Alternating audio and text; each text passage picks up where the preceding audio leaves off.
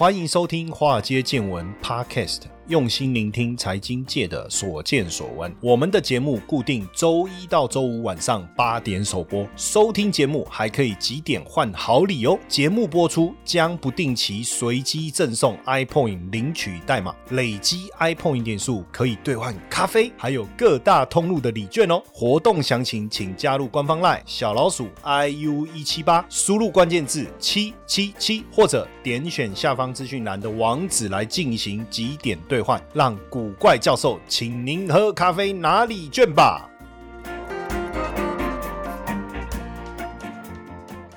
股票市场千奇百怪，见怪不怪。大家好，我是古怪教授谢承彦，欢迎收听华尔街见闻。完蛋了，人类要毁灭了吗？毁灭倒数开始。五四三二一吗？没有啦，题目很耸动了哦。不过最近确实哈，这个 Chat。GPT 这个这个现象哦，真的是让大家不得不关注哈。我们今天也想要来聊一下，因为最近这个盖茨啊。比尔盖茨啊，你知道，呃，从小我就一直把比尔盖茨视为很不得了的人物哦，因为他在在我小时候，当然就看着他，然后创业，然后成立微软，然后有这个作业系统 Windows，对不对？Windows 三、Windows 什么九五，然后这个现在什么什么，现在 Windows 已经报到多少，我也搞不清楚了哈。然后再来 Office 软体等等，我觉得这个人就是一个天才，然后又赚这么多的这么多的钱，就是也首富嘛哈。所以他对世界的观察跟他的想法，我常常会去注意，包括他当时的比尔盖茨有一本传记，我都有那时候都有发了。那最近比尔盖茨讲了什么？他既然说 AI 会威胁到这个 Google，甚至亚马逊、微软、苹果的这个市场都会受到影响。比尔盖茨是微软的创办人嘛？他觉得人工智慧就是 AI 啊，对 Google 来讲会是一个威胁。那为什么对 Google 来讲会是一个威胁？因为过去来讲。我们任何的想法，比如说你今天想要出去玩，呃，你想要我举例好了，比如说你想要二二八年假的时候，你要出出去玩，你一定输入住宿嘛？哎，其实它可能就跑出来这个，比如说 Agoda 啦几个的网站啊，然后你再点进去搜寻，比如说台中啊、垦丁啊、哪里啊、日期啊、住宿哦。可是早期的搜寻有一些问题哦，比如说每一个平台都有提供住宿的资讯，那哪哪里的最便宜？所以不是。有 Trivago 吧这些类似的这种系统出来，可是呢，你要去搜寻这些系统，你还是要透过 Google 的搜寻功能。所以 Google 一直在掌握搜寻市场的利润。那如果你想要让这个你的搜寻排在前面，同样大家都搜寻垦丁度假，你要让它排在前面，那你要付广告费，你要付关键字的广告费，这个也是 Google 一直以来利润的一个来源。但是未来你想一下，如果有个 AI，你直接问他说，你不用去搜寻，你直接问他说：“我二二八年假，我要去垦丁玩，你帮我规划啊，我的预算是多少？”他就是真的像我们一般所谓的那个管家，有没有一个超级的助理或叫特别助理？实际上他去帮你做这几件，他去帮你搜寻，然后呢，他去帮你找资料，找到这个哪几家餐厅、哪几家饭店，甚至你旅游的路径，你要坐高铁干嘛？你给他的需求，他都帮你规划完成。那请问，如果是这样，你还需要去 Google 搜寻吗？那你说他不用搜寻吗？没有，他搜寻的方式并不是透过我们讲他再去 Google 上面打字，对不对？所以他可以直接串联到有需要的这个网站，它本身就是一个搜寻系统了。你去想哦，你去想，那你要去想哦，那以后你要买东西，你还需要再去浏览亚马逊的网站吗？因为严格讲起来，亚马逊也是一个入口网站呢。就对于你想要买东西的人来讲，它也是一个入口网站那这个时候你还需要仰赖这个苹果的 Siri 吗？好像也不用，因为它就太弱了，太。逊了，对不对？所以未来几年，这个 Google 的搜寻、亚马逊的购物、微软的生产力，甚都会被 AI 的个人助理给打破。也就是说，他帮你购物，帮你规划你的旅游的行程，甚至帮你撰写文件。我老板这个写了一封信来，那我直接跟这个 Chat GPT 说，我老板写的这封信来，啊，内容我念给你听，你帮我回信。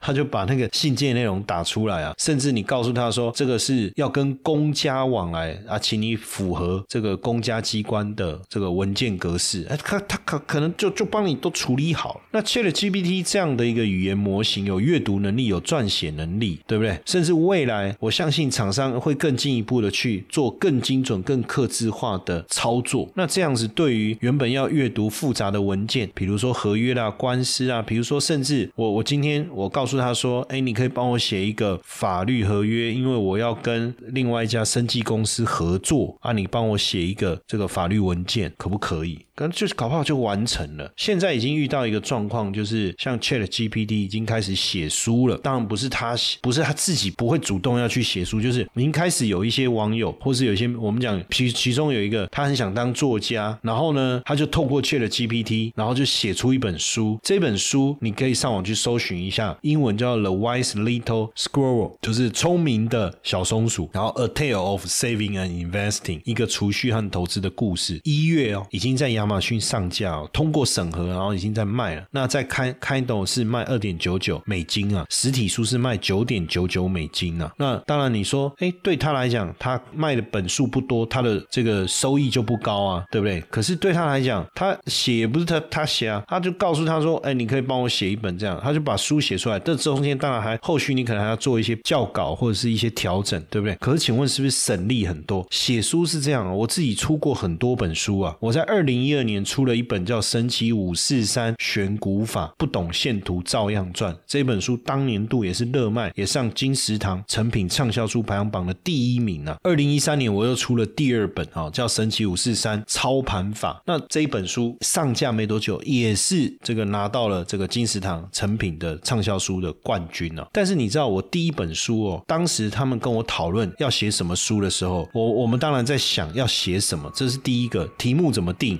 书。的内容是什么？那那一本书我花了三个月才完整的把它写完。这中间可能晚上很多天我都在熬夜啊，然后在思考啊、找资料啊这些。可是未来像这样的书不用那么麻烦了，Chat GPT 直接帮你完成。但对一个写书的来讲，像我也是一个财经作家，对不对？我出过刚才讲的两本书之外，后来我们在二零一九年这中间很多年我没有写书了。为什么？因为写书这件事情真不容易，不是说我今天一坐下来坐在电脑前面。啪啪啪，我就可以开始写了。你要有灵感了，你要写什么，对不对？而且这当中很像一种自我的对话的过程，而且你要有真的有料，你要真的知道这些东西，你才要去把办法把这些文字给撰写出来。所以我一直到二零一九年出了第三本叫《外汇新手变行家》，二零二零年我们又出了一个套书叫《创富 DNA》跟《创富 CEO》，你就会发现说，我们没要一直产出这种令人广受欢迎的著作，其实并不容同意。结果现在有了 Chat GPT，他对于起承转合这件事，他怎么会不懂？所以他开始很多的作家已经开始跃跃欲试了。所以未来你可能会看到很多书，作者就是共同作者就是 Chat GPT，会不会是这样？哈，那这样有好不好吗？因为最近非常知名的这个科幻杂志叫做 Clark's World 哦，它这个是美国非常著名的这个科幻杂志哦。因为最近这个收到太多的投稿，而这些投稿呢都是 AI。AI 所生成的，那对他们来讲，如果要 AI 生成，他自己就可以弄了，干嘛？你们 AI 生成一堆稿子，然后再来投稿，然后我再来审，对不对？审核主要要审创意啊，审核啊，稿子的投稿审核主要在审创意啊。如果我们讲一般审创意之外，当然再来还会去看你的整个文章的结构嘛，逻辑嘛，有没有问题嘛？那你的用词需不需要去做调整嘛？所以我那时候出书的时候，经济日报帮我出版那两本书的时候，其实。我几乎每三天两头就要跟他们的总编辑做稿子内容的一个对应啊，而且你有时候你觉得你写的很好，他会回给你说这个语法好像有点问题，或者是告诉你这个结构应该要做怎么样的调整，因为毕竟他们做出版社这些人员，他们在文字编撰上的能力是非常强的。可是如果切了 GPT 也可以这样做出来的话，哇，那真的是很惊人呐，很惊人呐，所以我才会我才会说啊，人类会不会毁灭？哈，但当然没也没那么这个这么严重哈。那当然呃，对于这个还没有这个接触过 Chat GPT 的人呢，呃，我也是鼓励大家哈，就是说你可以去了解一下，为什么呢？毕竟未来你应该会呃有需要跟他相处哦。我自己其实呃已经有注册了这个账号了哈。其实你只要上 Google 搜寻 Chat C H A T 啊，C H A T 就是聊天嘛，那 G P T 就是生成语言生成模式的缩写哈。那你只要到官网哦注册哦，官网注册就是你进到官网哦，就是你搜寻 Chat G P T 嘛哈，然后它有一个 Sign Up 啊，你你你就注册嘛，email 啊、手机啊，反正它都会验证，那资料都验证过了，你就拿到，那这时候你就可以开始去去玩。那当然，你交代的内容越简单，他回给你的东西就越粗糙嘛。你交代的越仔细，比如说我问他问题，他会用英文回我，那我就告诉他说，麻烦你用中文。当然你不一定要讲麻烦，你就直接说用中文，那类似这样用繁体哦，是诸如此类的，他就能够回应你，甚至你也可以请他帮你写一段 coding，哎，也都可以。所以它就是一种文本生成的技术，就是你输入的文字，它用 AI 去做判断，然后给出相对应的一个回应。它到底是有没有思考能力？我认为是没有，它就是一个演算法，一个演算机制，哦，一个演算机制。同学们，这是一堂非听不可的限时免费试听课，五十分钟的课程，告诉你美股市场的投资机会在哪里，如何用六周高效学习美股策略，打造属于你的资产翻倍系统。即使你没有接触过美股市场，甚至你是投资小白，都推荐你学习。点击资讯栏网址，立马领取课程或加入官方 LINE 小老鼠 iu 一七八，输入。关键字六 US。那 Chat GPT 呢？它是这个美国的公司 Open AI 所开发的，创办人呢，其中一个也是马斯克哦，只是说后来跟其他创办人对发展方面的意见的分歧而离开哦，而离开。那所以这种呃所谓具备生成能力的这种城市语言呢，那未来哦，它不是一个城市语言哦，就是说它它的呃生成内容的能力啊，哦会不会影响到未来？比如说文字工作者或编写城市的工程师，当然。初阶的文字工作，或者是初阶的城市撰写，未来 Chat GPT 应该都能够这个这个完成哦。那只是说，随着它的演变，有没有可能未来会影响到人类的生存？哦，就我们讲毁灭人类哈。那曾经有一个工程师啊，他就诱导这个 Chat GPT 写下这个毁灭人类计划书哈。那内容详细到，比如说怎么入侵电脑啊，破坏通讯、破坏交通啊，掌控武器这些步骤哈。那不过这种就是一个存在在对话的过程，他也没有办法真的去执行。就他其实是在帮你做资料的整合，在输出让你去啊使用。但是如果真的大家真的去做这件事情，也蛮可怕的哈。那所以去理解。说 Chat GPT 啊，那 Chat GPT 跟 Siri 有什么不同哦？实际上 Chat GPT 你也可以把它想象成是一个它能够大量去收集演算的一个机器人，你不用一直告诉他接下来要做什么，他才能回答你答案。那这个 Chat 我们都知道就是呃对对话的意思嘛。那这个 G 呢叫 Generative，就生成的意思哈，产生的生啊，哈，生成成就是成功的成，就是生成。那这个 P 呢叫 Pre-trained，就是说我已经先训练它了。pre-trained 然后 T 是什么？Transformer。所以你简单讲就是，它是被训练过，然后能够去透过语言模型去生成一些转换的这个内容出来。所以你可以讲，它比 Siri、比 Google 都来得更为聪明。它可以根据你输入的这个问题去编程，比如说剧本啊、歌曲啦，哦，还有这个这个气化等等，哦，这些都可以，他都可以做到，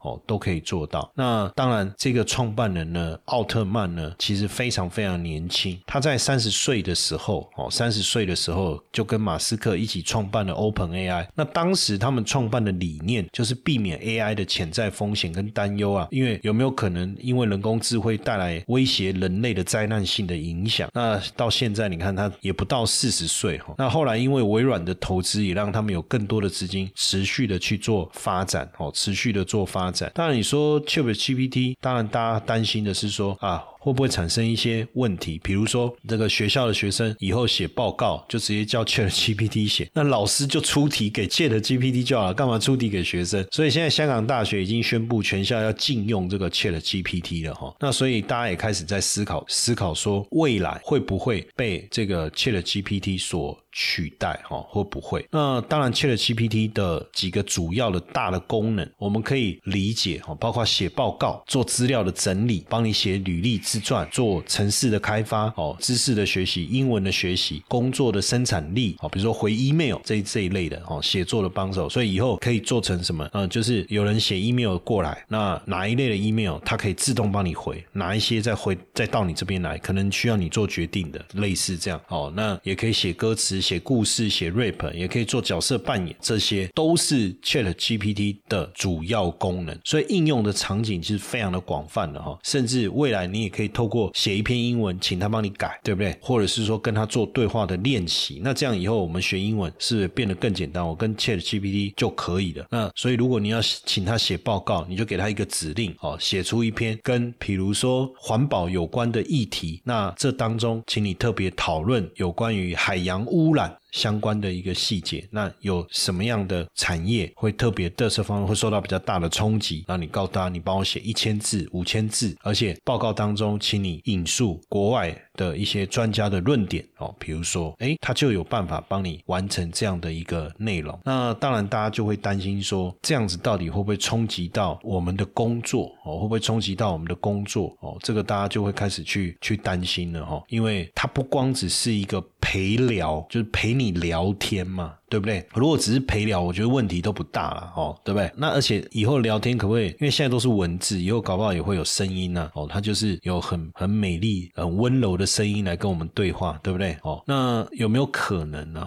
这个这个，我觉得发展一定一定会是这样。那基本上，当然这个 ChatGPT 你要知道，它是根据大型的语言模型开发出来的一个 AI 聊天机器人，所以你未来的应用很广哦。我们刚才讲了几大应用，比如说聊天机器人好了，那你。你你你可以玩玩看呐，你就说啊，我心情好差哦，那你看他怎么回答啊？我跟我的从小到大的好朋友吵架怎么办？情人节快到了，有没有什么建议？哦，类似这样子哦，那它可以帮你收集资讯呢哦，比如说，请帮我搜寻过去二十年来讲影响。油价大跌的重要的历史事件，哎，以前如果要做这件事情很麻烦啊，对不对？你要不断的去翻阅资料啊，做比对啊。现在你只要把这个问题丢出去，他就帮你。所以对于财经领域的人来讲，我觉得这个是一个好好消息。所以我才说，这个以后如果要写书就很方便了哈。就是说，你想主轴嘛，想方向嘛，那所有的细节他帮你完成，这真的是蛮酷的一件事，对不对？甚至你要说请他翻译，现在那你说 Google 也有翻译啊。可你有没有发现，Google 的翻译是比较有时候翻出来是比较生硬，对不对？那如果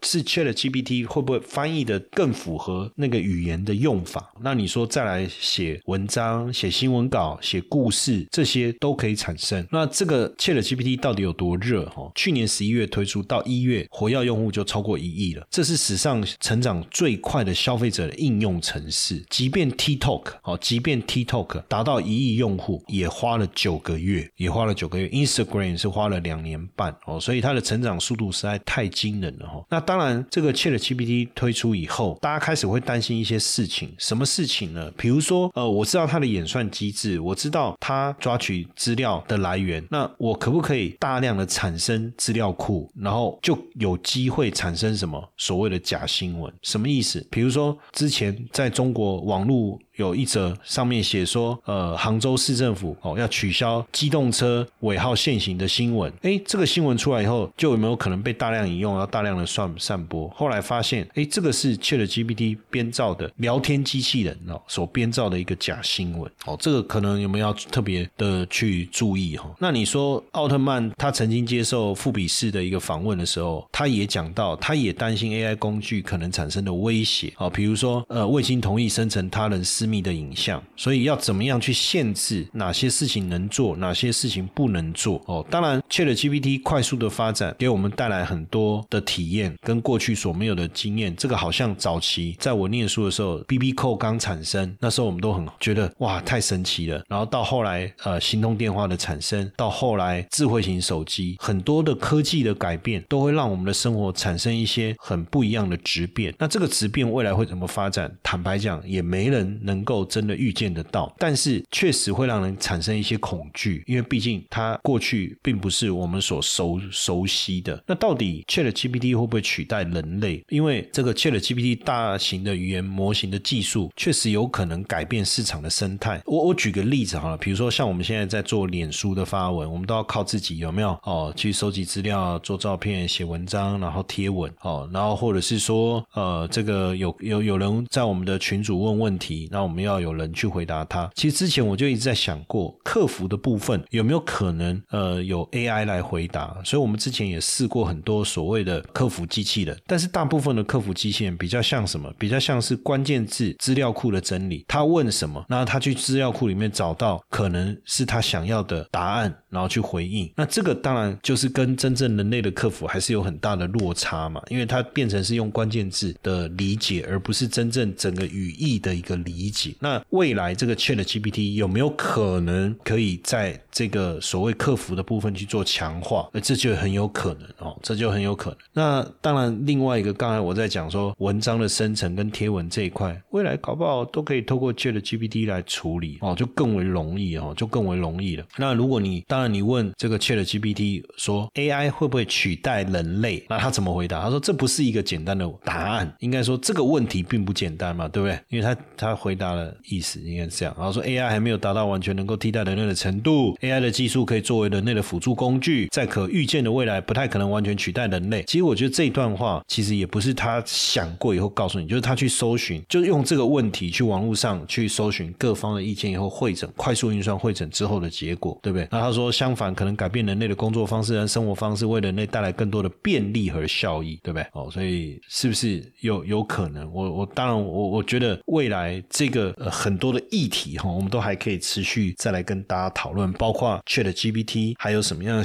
产生一些新的一些产业的变化啦，甚至投资的机会啊，还有各大科技公司在这个部分有没有什么发展的规划啦？这个我觉得未来我们都可以好好的这个再来聊一聊哈。所以应该会有很长一段时间，我们会常常在关注 Chat GPT 这个议题。那我相信这个也是应该是今年最火热、最值得关注的科技主题嘛，对不对？哦，那后续有机会我们再持续跟大家多聊一聊。